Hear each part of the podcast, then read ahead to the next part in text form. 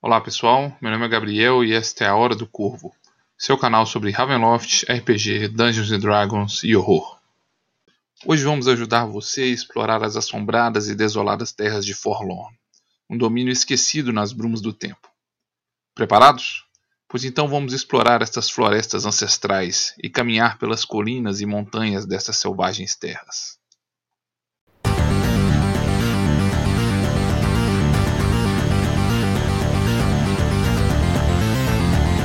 Hour of.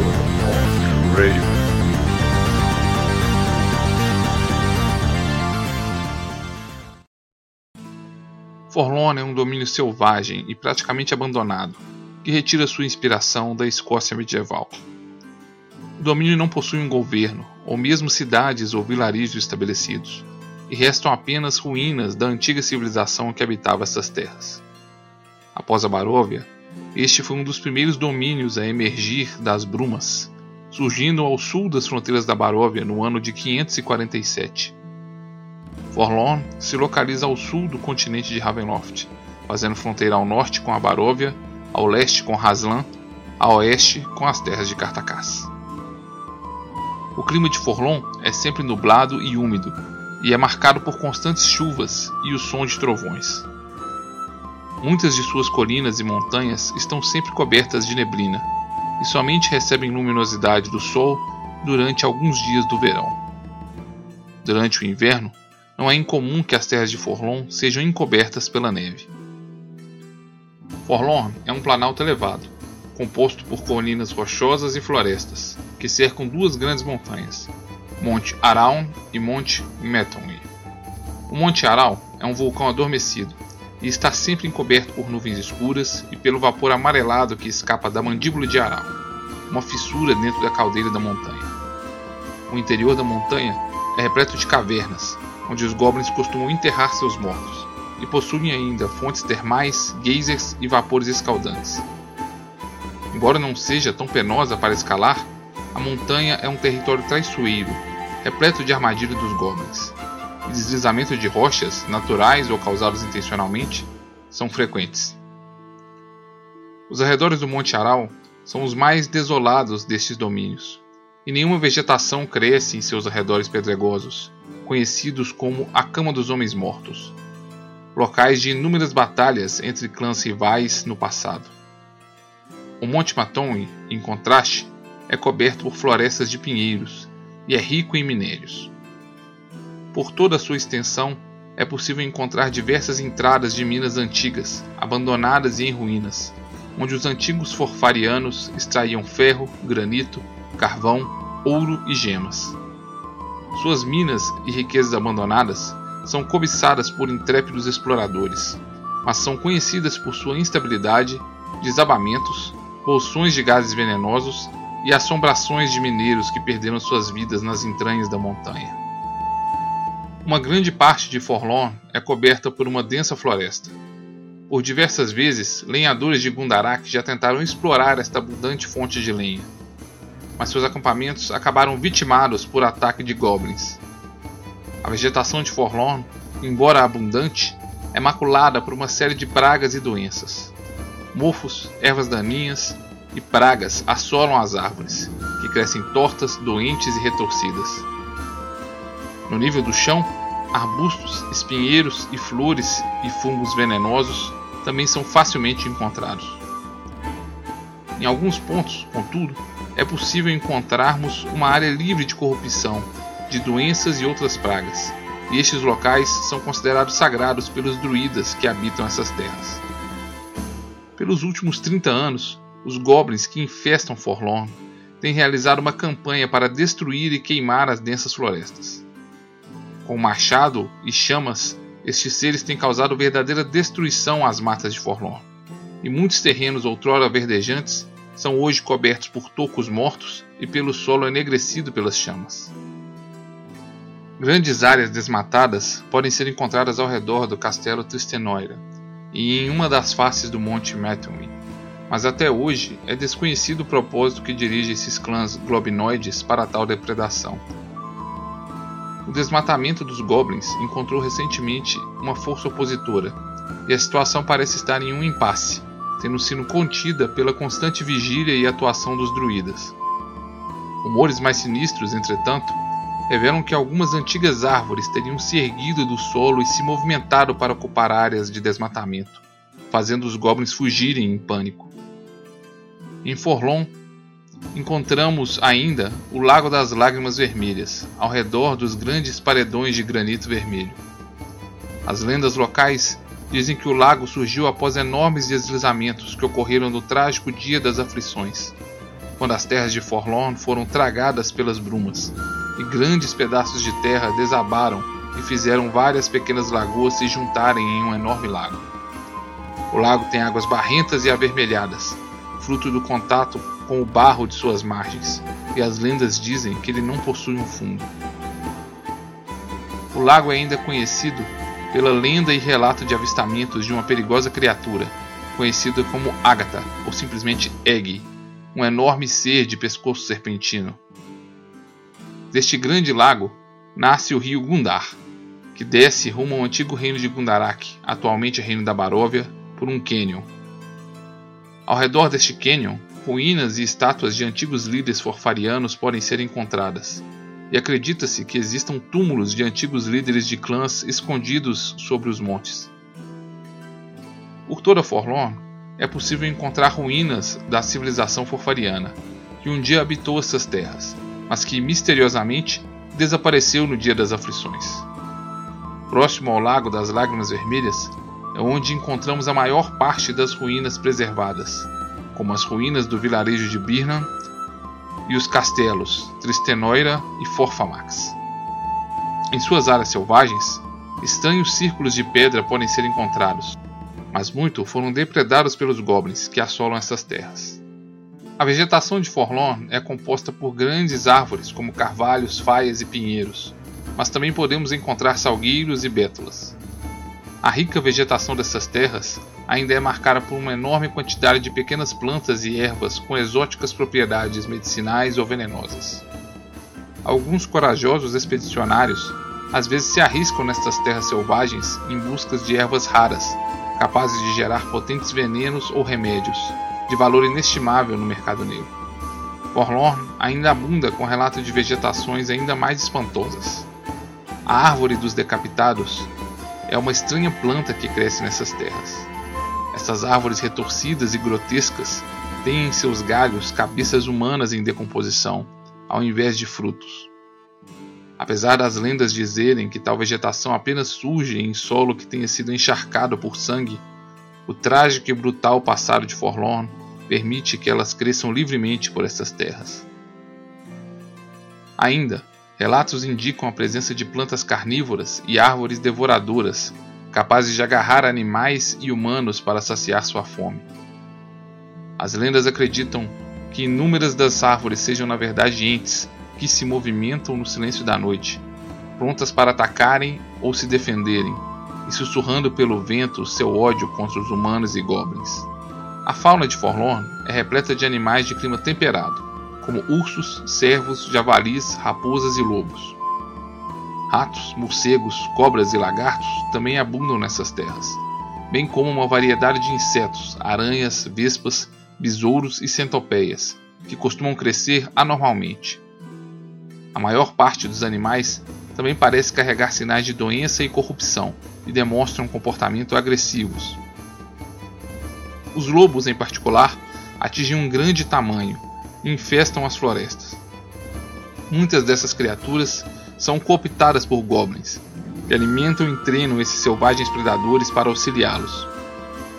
Também não é incomum encontrar acautés de lobos mortos-vivos rondando os assombrados arredores do castelo Tristenoide. Outro estranho animal encontrado nessas florestas isoladas são o Gremishka, estranhas criaturas que parecem derivadas de cachorros e gatos, mas amalgamados com macacos e ratos e com traços reptilianos. Numerosos, essas criaturas podem atormentar e causar transtornos a exploradores, mas são bastante covardes e facilmente amedrontadas. Os druidas acreditam que no dia da aflição, os animais domésticos do baronato de Forfar foram transformados nesses hediondos seres e até hoje habitam as proximidades de seus antigos lares. Um explorador dessas terras selvagens deve também temer os horrores sobrenaturais. Forlorn é conhecida por suas lendas de assombrações e espectros lamentosos. O folclore da região ainda abrange a presença de bruxas reclusas, licantropos e até mesmo a presença de uma raça perdida de seres faéricos, a quem os druidas reverenciam como o bom povo. A população de Forlorn é composta quase que em sua maioria por goblins, embora alguns humanos ainda sobrevivam em suas florestas, habitando próximos a círculos druídicos. A população globinoide, entretanto, supera a população humana na proporção de quase 20 para 1.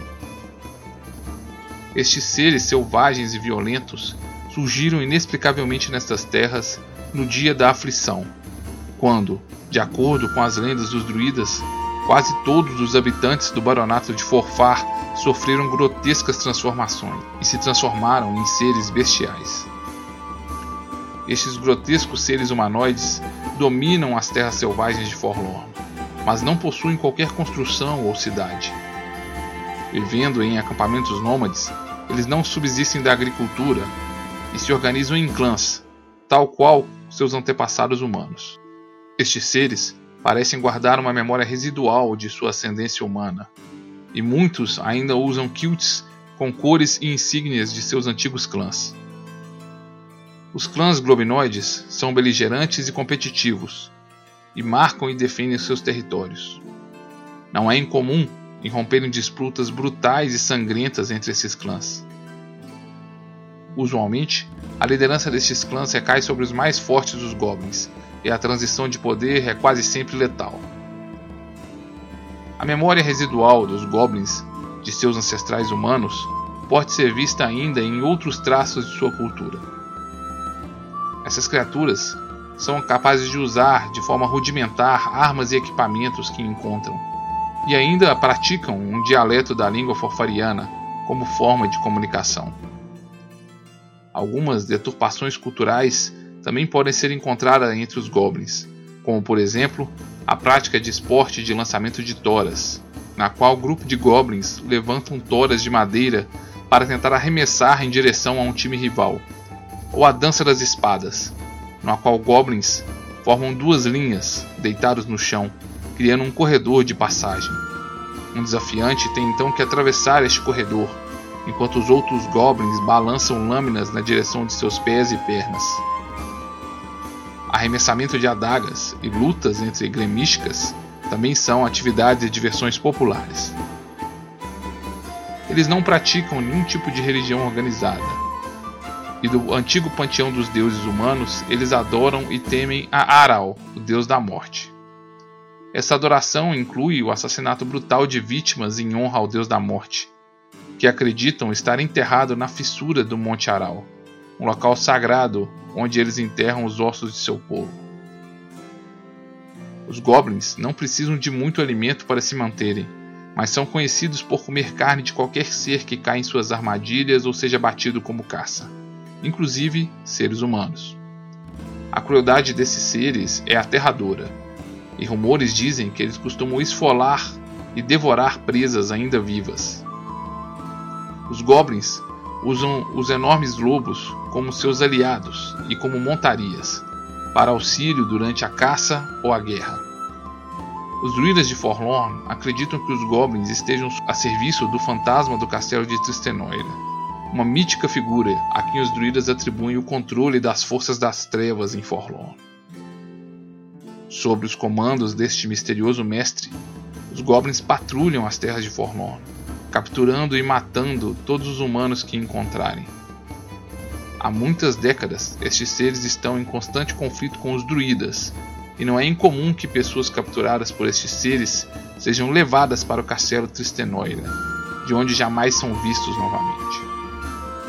Também, sobre as ordens deste misterioso mestre, os goblins realizam uma campanha de desmatamento dessas terras, usando machados, lâminas e fogo para alcançar seus fins. Os forfarianos são os únicos habitantes humanos que têm moradia nas selvagens terras de Forlorn.